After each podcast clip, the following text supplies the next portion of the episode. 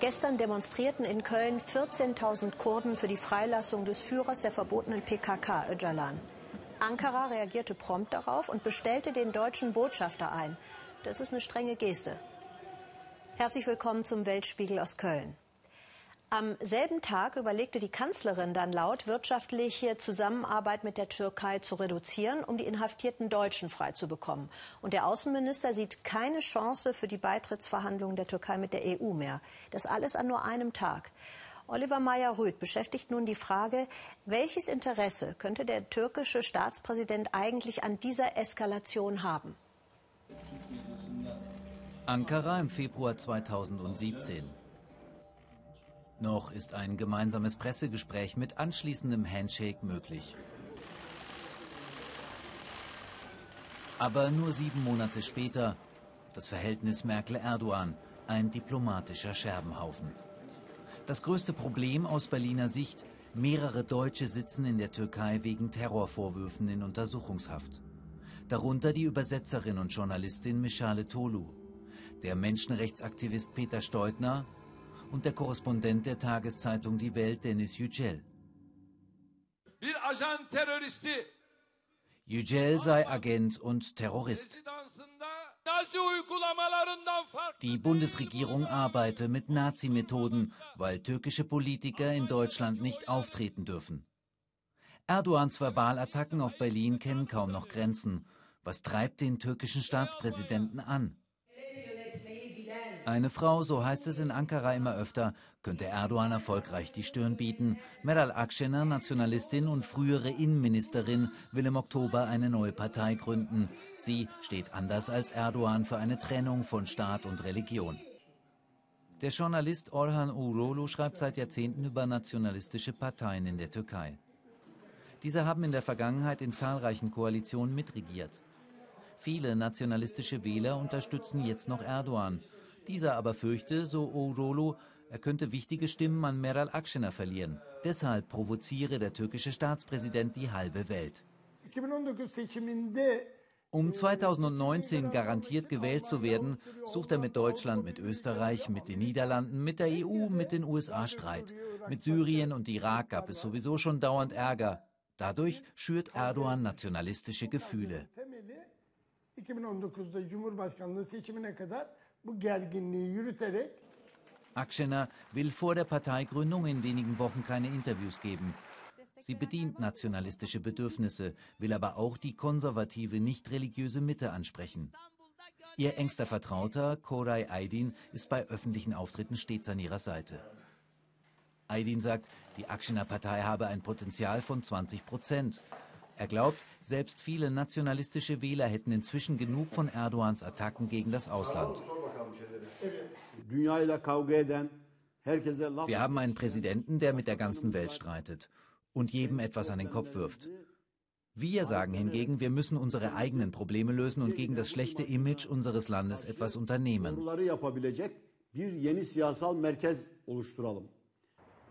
Aus Erdogans Umfeld im Präsidentenpalast heißt es, die 20% Wählerpotenzial für Akşener seien stark übertrieben und Erdogans Attacken auf Deutschland hätten nichts mit der Politikerin zu tun. Der Grund für Erdogans Angriffe sei vielmehr, Berlin unterstütze Terroristen. Erdogan macht den in den USA lebenden Islamprediger Gülen und seine Anhänger für den Putschversuch im vergangenen Jahr verantwortlich. Wichtige Gülen-Leute seien nach Deutschland geflohen, beklagt Ankara. Darunter auch der für den Putschversuch Hauptverdächtige Adil Öksüs. Beweise gibt es nicht. Ein besonderer Dorn im Auge Erdogans sind Veranstaltungen wie diese in Hamburg.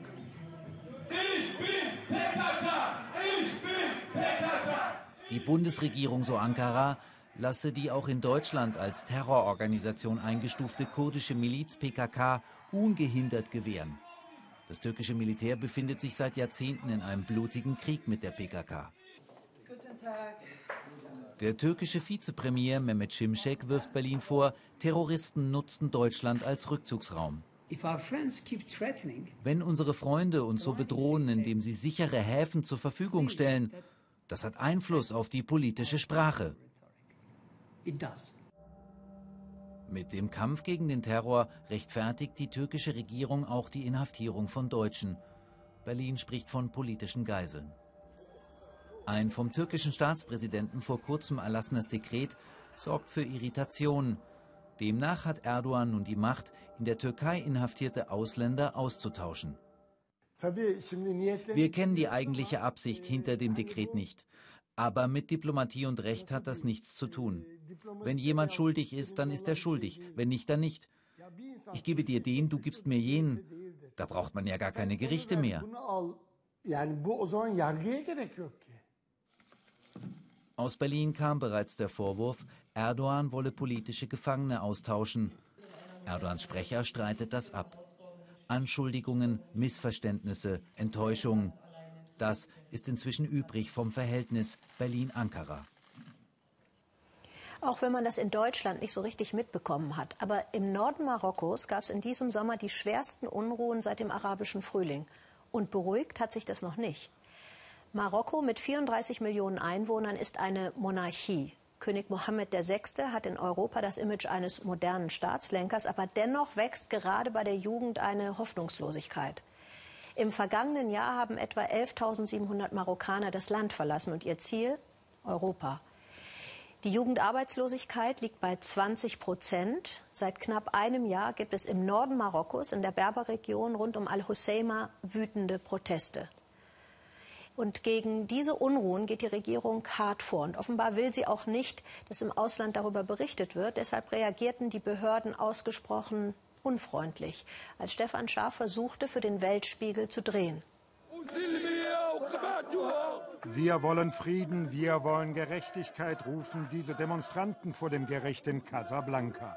Wütende Proteste gegen ein Strafverfahren, das sie als völlig ungerecht empfinden. Drinnen sind 20 junge Männer angeklagt, die im Norden für bessere Lebensverhältnisse demonstriert hatten separatistische Umtriebe, Aufstand gegen die Staatsgewalt, Zusammenarbeit mit ausländischen Geheimdiensten, so lauten die Vorwürfe. Sie sind im Gefängnis, obwohl sie nichts getan haben, außer für ihre sozialen Rechte zu kämpfen, zum Beispiel für ein Krankenhaus oder eine Universität in ihrer Stadt Al-Hoceima. Seit fast einem Jahr rumort es im Norden Marokkos in der Berberregion des Rifgebirges. Wir wollen in das Zentrum der Proteste fahren, in die Stadt Al-Hoceima und dort mit Aktivisten reden, aber auch mit der Regierungsseite. Wir haben uns vorher angekündigt, denn wir wissen, es ist ein heikler Besuch. Wir sind jetzt etwa 50 Kilometer von Al-Hoceima entfernt, der Stadt im Norden Marokkos, in der es seit Wochen und Monaten Unruhen und Demonstrationen gibt. Dutzende von Aktivisten wurden verhaftet und sitzen im Gefängnis. So sah es in Al-Husseima im Juli aus, fast jeden Abend Proteste in den Straßen. Die Menschen fordern, dass die Regierung endlich mehr für ihre Region tut. Auslöser der Dauerdemos war der Tod eines Fischhändlers. Beamte hatten seine Ware beschlagnahmt und in eine Müllpresse geworfen. Der Händler sprang hinterher und wurde zu Tode gequetscht. Seitdem kommt Al-Husseima nicht mehr zur Ruhe.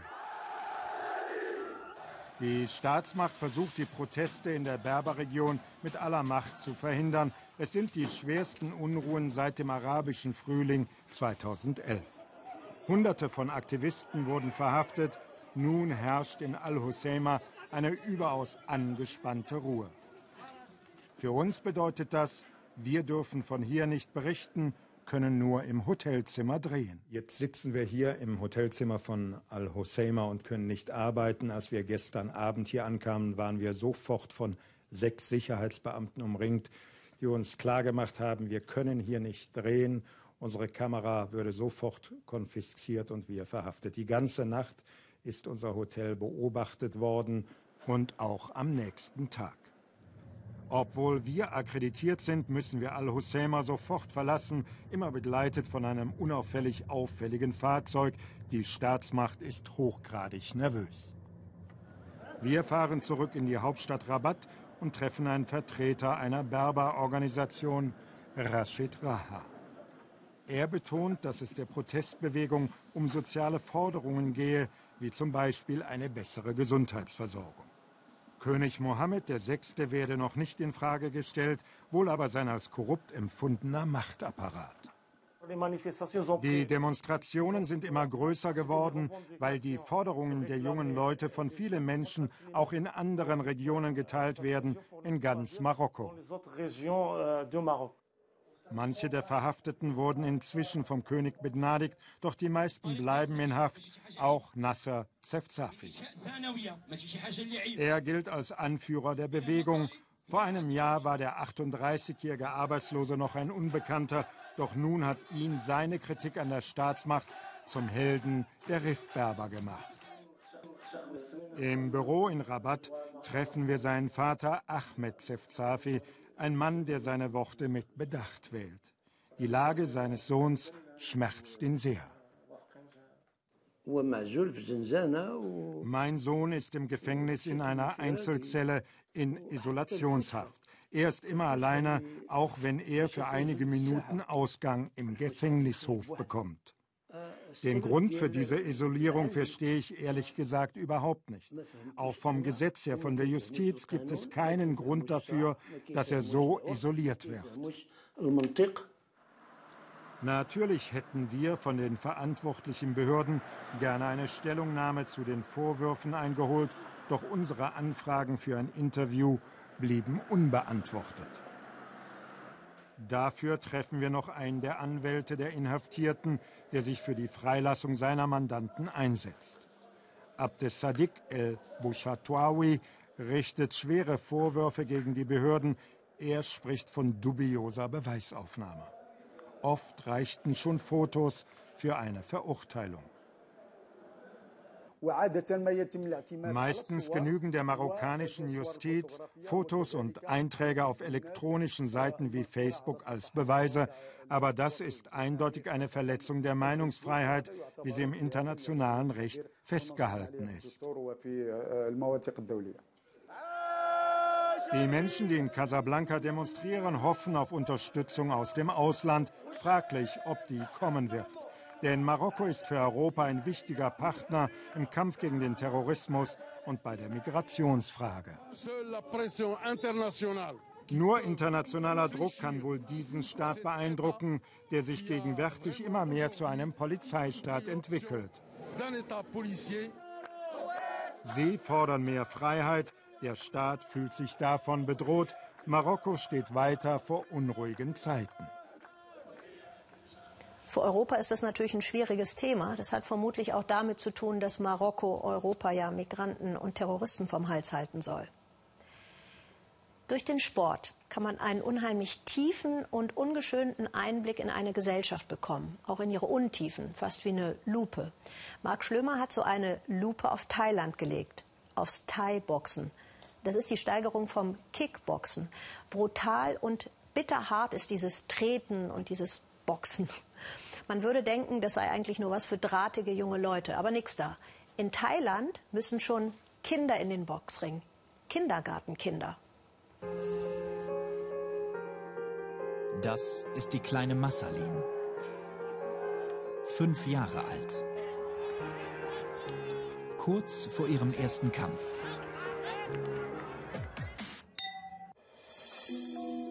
Am Morgen des Kampftages sind wir weit außerhalb vor Bangkok, in einer Armensiedlung. Massalin Juhangor mit zehn ihrer insgesamt 13 Geschwister beim Warmlaufen vorm Training. Alle betreiben Thailands Nationalsport Muay Thai. Thai-Boxen. Ihr Vater hat in dieser Baracke eine Trainingsstätte errichtet.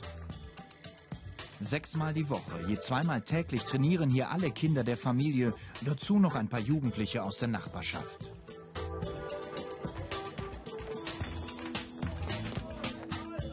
Trainiert wird Massalin vor allem von ihrem Vater. Nopati Johangor bekommt in seinem Beruf als Handwerker gerade so den Mindestlohn von umgerechnet 230 Euro. Wie die meisten der vielen armen Familien wollen auch die Juhangors, dass ihre Kinder durch die beim Thai-Boxen ausgelobten Prämien etwas dazu verdienen. Auf unsere Frage, was sie an diesem Sport toll findet, antwortet Massalin, sie kämpfe, weil sie Geld brauche. Ihre Mutter hält für sie den Punchingball fest. Im Ring wird Massalin ohne Kopfschutz seinen Schläge und Tritte gegen ihren zarten Körper ertragen müssen. Sie sei durchaus in Sorge, sagt die Mutter. Aber Massalin sei gut trainiert. Wenn sie kaum trainieren würde, wäre das Verletzungsrisiko hoch. Aber durch das viele Training werde es hoffentlich keine Verletzungen geben.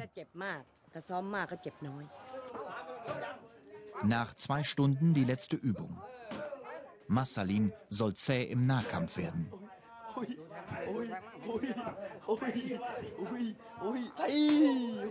Der Vater trägt ein T-Shirt, das all seine Kinder und ihre Pokale zeigt.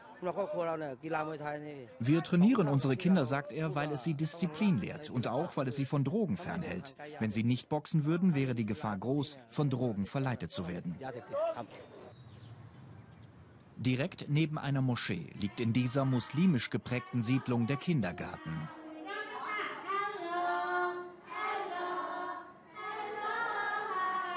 Massalin ist nach dem Training am frühen Morgen nun tagsüber hier. Neben Massalin soll es im ganzen Land geschätzt 10.000 Kinder unter 15 Jahren geben, die Thai-Boxen. Dass sie schon von klein auf zu Kampfsportlern ausgebildet werden, gehört zur nationalen Kultur. Thai-Boxen ist nicht gefährlich, behauptet die Kindergartenleiterin. Es ist sogar gut für Kinder, weil sie sich so verteidigen können. Denn derzeit gibt es selbst in dieser armen Gegend viele Gangs, die Kinder entführen, um ein bisschen Geld von den Familien zu erpressen. Nach dem Essen Zeit für den Mittagsschlaf. Für Massalin, die wir sehr ruhig und schüchtern erleben, sind es nur noch wenige Stunden bis zu ihrem ersten Kampf.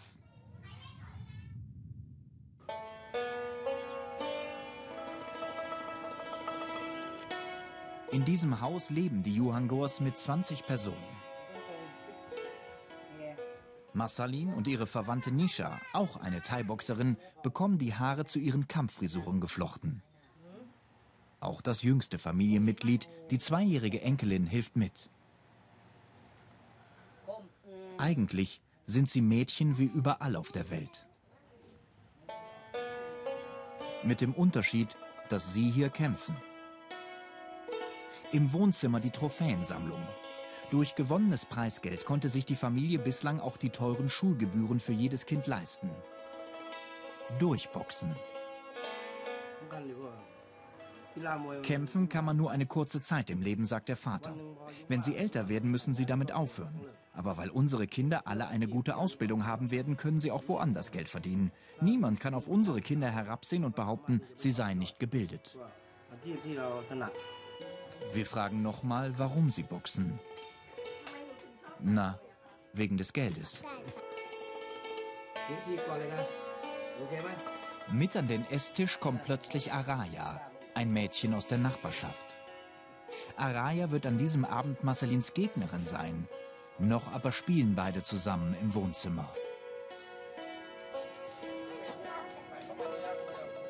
Zum Kampfabend kommt die ganze Familie mit.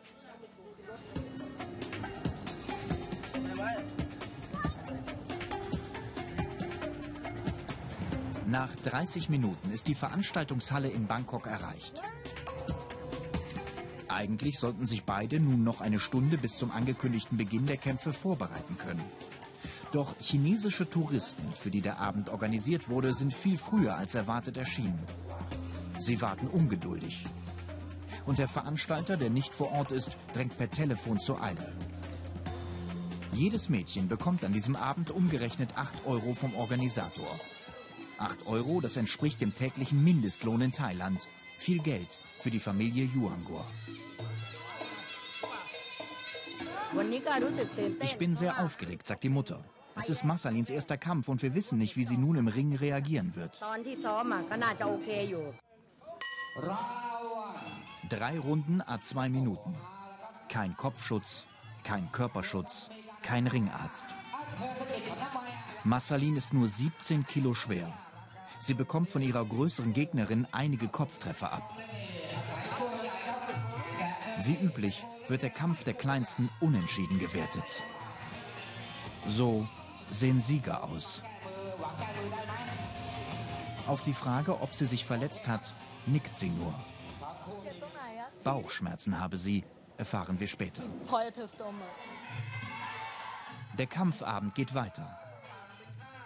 Ausländische Ärzte waren besonders vor Gehirnschäden, zum Beispiel früher Demenz.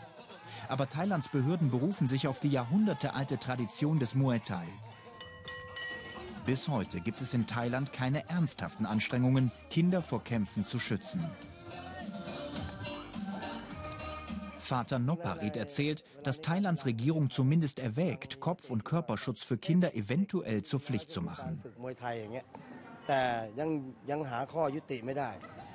Draußen ahmt Massalin einen Kampf nach. Zum ersten Mal sehen wir sie richtig lachen. Morgen früh um sechs wird sie wieder trainieren. Madagaskar ist nicht nur eine der größten Inseln der Welt. Und in Madagaskar gibt es nicht nur unerhört lange Wörter. Der Präsident heißt zum Beispiel Harry Rayau Namirana Pianina ein Wort.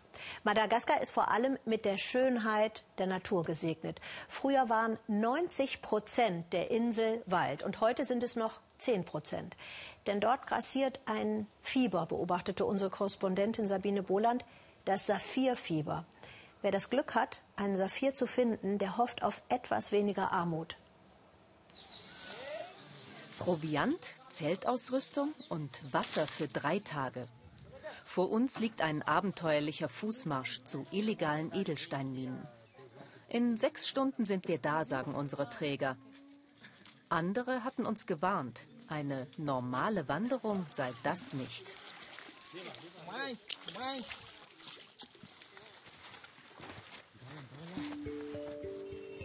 Deswegen wollen alle dorthin Saphire. In Europa sind sie vor allem in Blau bekannt.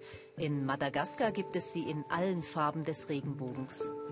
In einem der ärmsten Länder Afrikas bedeuten die Edelsteine Hoffnung auf ein besseres Leben. Im geschützten Wald von Ankenihini Zahamena wurden im vergangenen Jahr besonders wertvolle blaue Saphire gefunden. Seitdem strömen Zehntausende aus dem ganzen Land her. Alle im Saphirrausch, allerdings illegal.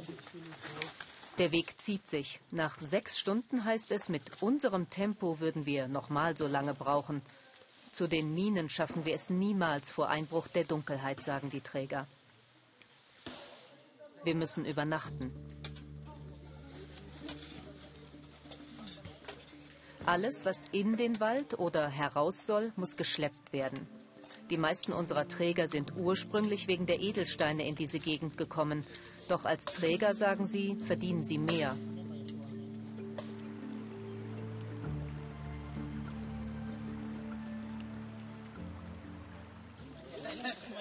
Am nächsten Morgen wird es noch nasser, noch anstrengender und noch matschiger.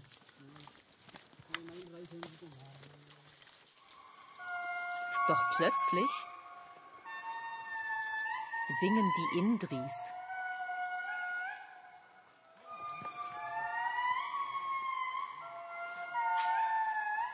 Indris sind Lemuren, die nur hier leben können.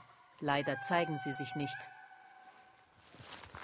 Ein paar Tage zuvor hatten wir uns mit dem Lemurenschützer Jonah Razimbasafi in einem Schutzgebiet für die bedrohten Tiere getroffen. Indris leben in kleinen Gruppen zusammen. Sie brauchen 30 verschiedene Blattsorten. Die finden sie nur in den Wäldern im Osten Madagaskars. Durch die illegalen Minen sind sie bedroht.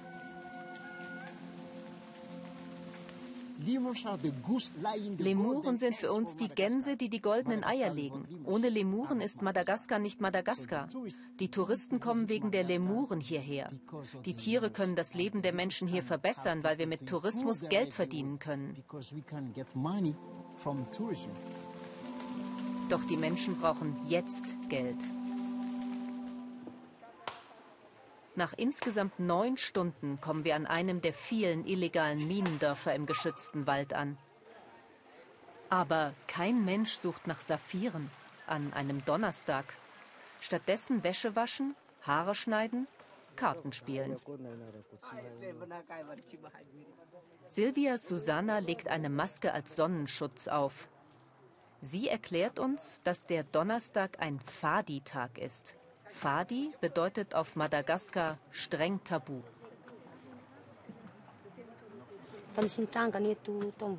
Neulich gab es einen Unfall am Wasser. Ein Mann ist in den Fluss gefallen. Er war tot, nur weil er an einem Donnerstag gearbeitet hat. Im Januar war hier noch dichter Wald. Doch dann fand jemand auch an dieser Stelle Saphire. Seitdem sind die Siedler hier. Die meisten schuften im Auftrag irgendwelcher Zwischenhändler. Silvia Susanna hat früher im Süden des Landes in Edelsteinminen gearbeitet. Dann hörte sie, dass die Steine hier viel größer seien. Die 36-Jährige ließ ihre vier Kinder bei ihrer Mutter zurück und kam her. Ich vermisse sie sehr, aber weil ich bisher keine Saphire gefunden habe, kann ich sie nicht sehen. Um wenigstens etwas Geld zu verdienen, verkaufe ich diese Teigtaschen. In den Minen arbeite ich für einen madagassischen Boss. Er zahlt mir jeweils einen Becher Reis pro Tag. Kein Geld. Zwei Mitarbeiter des Umwelt- und des Minenministeriums begleiten uns. Das war die Bedingung, um eine Drehgenehmigung zu bekommen. Der Mann vom Minenministerium will vor der Kamera nicht mit uns sprechen. Auch der Umweltschützer zögert zunächst. Ich werde traurig, wenn ich den Wald so sehe, sagt er schließlich. Er ist doch heilig. Die Regierung hat schon etwas gegen die Saphirminen und die Zerstörung des Waldes unternommen. Aber die Armut treibt die Menschen trotzdem her. Die Menschen zerstören den Wald und die Regierung jagt sie weg. Aber dann ziehen sie einfach weiter. Die illegalen Minen sind politisch hochbrisant. Verschiedene Quellen berichten uns, dass Regierungskreise ihre Finger im Spiel mit den Edelsteinen hätten. Gelder für die Räumung der Minen seien plötzlich verschwunden. Offen reden will darüber keiner. Am nächsten Morgen ist der Fadi-Tag vorbei, Arbeiten wieder erlaubt. Silvia macht sich mit ihrem Kiessieb auf den Weg zum Fluss. Nur ein paar Meter unter der Erdoberfläche verbergen sich die begehrten Saphire.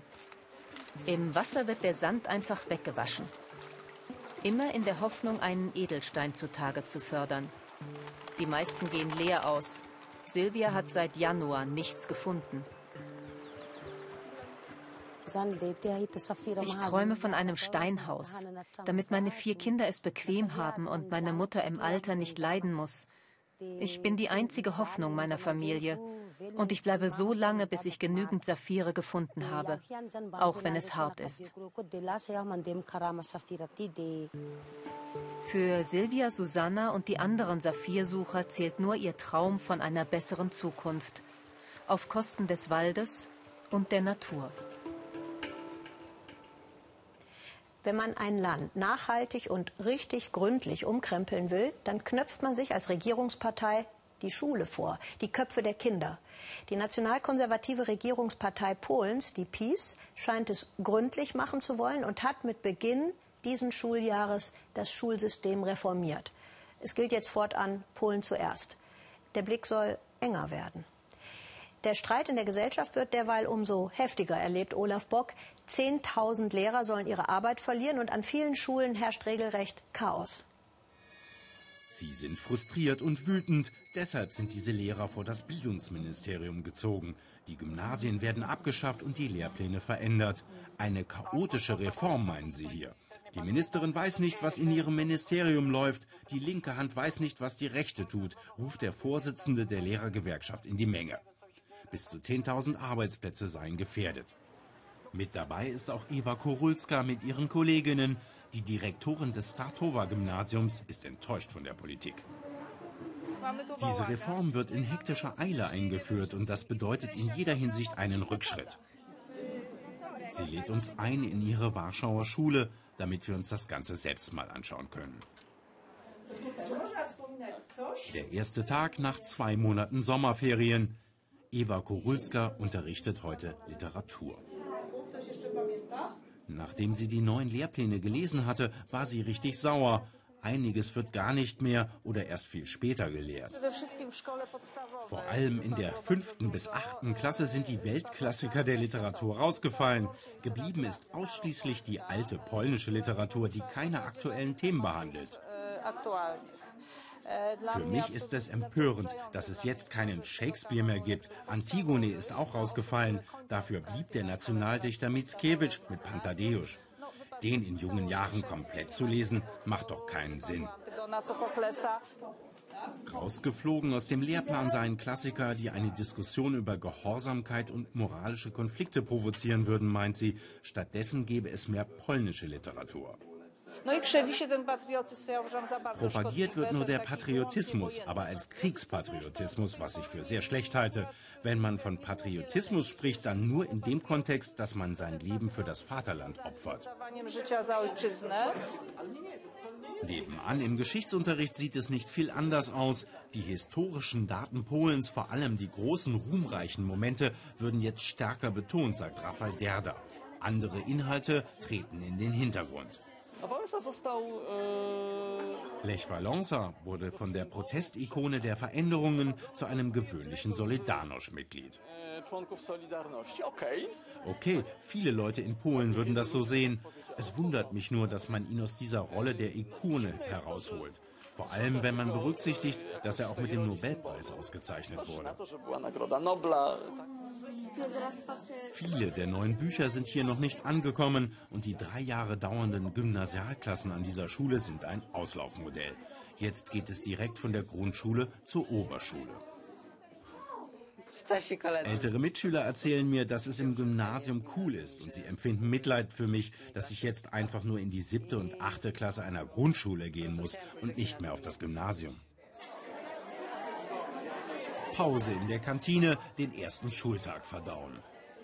Viele Schüler sind verunsichert, was da jetzt alles auf sie zukommt. Im Lehrerzimmer ist die Reform das Topthema. Das Schulprogramm ist nationalistisch oder sogar fremdenfeindlich und verschlossen im Blick auf andere Kulturen. Eben eine Rückkehr zu den traditionellen Werten.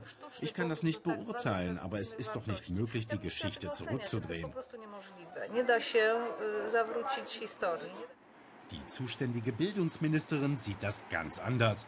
Sie lobt die Vorzüge der Reform. Sie verspricht mehr Computer, Internet und Fremdsprachen. Patriotismus und mehr über Polen zu lernen sei doch nur gut. Alles ist doch ausgewogen. In die polnischen Lehrpläne wurde wieder mehr Geschichte aufgenommen. Wir sind der Auffassung, dass man die Zukunft eines Staates ohne die Kenntnisse der Geschichte nicht aufbauen kann. Den Patriotismus, unter anderem den wirtschaftlichen Patriotismus, können wir von Deutschland lernen. Wir wissen, wie Sie für Ihre Wirtschaft sorgen, sie bewerben und stolz darauf sind. Die neue Schulreform Eva Kurulska macht sich große Sorgen um die Zukunft. Wir müssen uns später mit einer fehlgeschlagenen Bildungspolitik herumärgern. Das ist keine vernünftige Reform. Die Lehrer planen neue Proteste. Für viele von ihnen ist die Schulreform kein Fortschritt, sondern ein Rückschritt. Mario Schmidt aus Peking hat sich bei uns gemeldet und hat gesagt, hier in China gibt es Zelte der Liebe und ihr kommt nie drauf, was das ist. Wir haben das Lächeln in seiner Stimme gehört und haben gesagt, und was bitte sind solche Zelte der Liebe? Auf dem Unicampus der Hafenmetropole Tianjin ist alles in Bewegung. Ein neuer Lebensabschnitt beginnt. Einschreiben, die neuen Studenten sind da. Aber sie sind nicht allein gekommen. Die Universität ist vorbereitet. Das hier ist eigentlich die Sporthalle der Universität. Aber was soll dieser Campingplatz hier? Das Lager der Eltern bunt und sauber aufgereiht. Die ersten sind am Mittag schon da geschafft von der langen Reise. Li Gang hat sein Zelt gleich gefunden. Sohn Yuliang wird Chemie studieren. Sie kommen aus einer kleinen Stadt. In Tianjin ist alles groß, nur der Schlafplatz nicht. Sie wollen die ersten Unitage gemeinsam erleben. Natürlich wollen wir ihn unterstützen, aber wir wollten uns auch die Universität Tianjin anschauen. Wir haben uns wirklich sehr darauf gefreut. Die Universität Tianjin riesig modern diszipliniert. Ein paar Wochen Militärausbildung sind in China Teil des Studiums. Mittendrin 5000 Erstsemester. Viele Familien kommen von weit her und waren noch nie in einer so großen Metropole. Familienausflug mit Matratze schleppen. Die wohlbehütete Generation der ehemaligen Ein-Kind-Politik wird noch einmal von den Eltern umsorgt. Die kommen ganz schön ins Schwitzen. Es geht weiter zum Einräumen. Alle Studenten leben im Wohnheim auf dem Campus. Vier Bettzimmer. Unten lernen, oben schlafen, Mama macht sauber zum letzten Mal. Aber mitschlafen können die Eltern hier nicht. Die Uni stellt daher 700 Zelte auf, kostenlos, und es werden jedes Jahr mehr. Die Kinder sind heute unabhängig genug und könnten auch problemlos alleine kommen und sich einschreiben. Aber viele Eltern wollen gerne dabei sein, um die Atmosphäre in der Universität zu erleben. Die Eltern mögen das Campen auf dem Campus und außerdem fehlen Alternativen. Die Hotels in der Umgebung sind alle ausgebucht. Und die Zelte haben noch einen Vorteil. Die Eltern sind noch einmal ihren Kindern ganz nah. Li Gang probiert es aus, Betzold kommt noch. Es ist gar nicht so eng, seine Frau hat ein eigenes Zelt. Die Nachbarn gucken noch skeptisch. Doch Herr Li findet, es sei warm und gemütlich. Er fühle sich schon fast wie zu Hause. Ja. Und jetzt sind Sie dran. Wir freuen uns über Ihre Kommentare im Netz, auf Facebook oder Instagram. Klick, klick, klick. Ich sage Ihnen, es lohnt sich. Und hier im ersten geht es weiter mit der Tagesschau. Wir wünschen Ihnen einen schönen Abend. Tschüss. Musik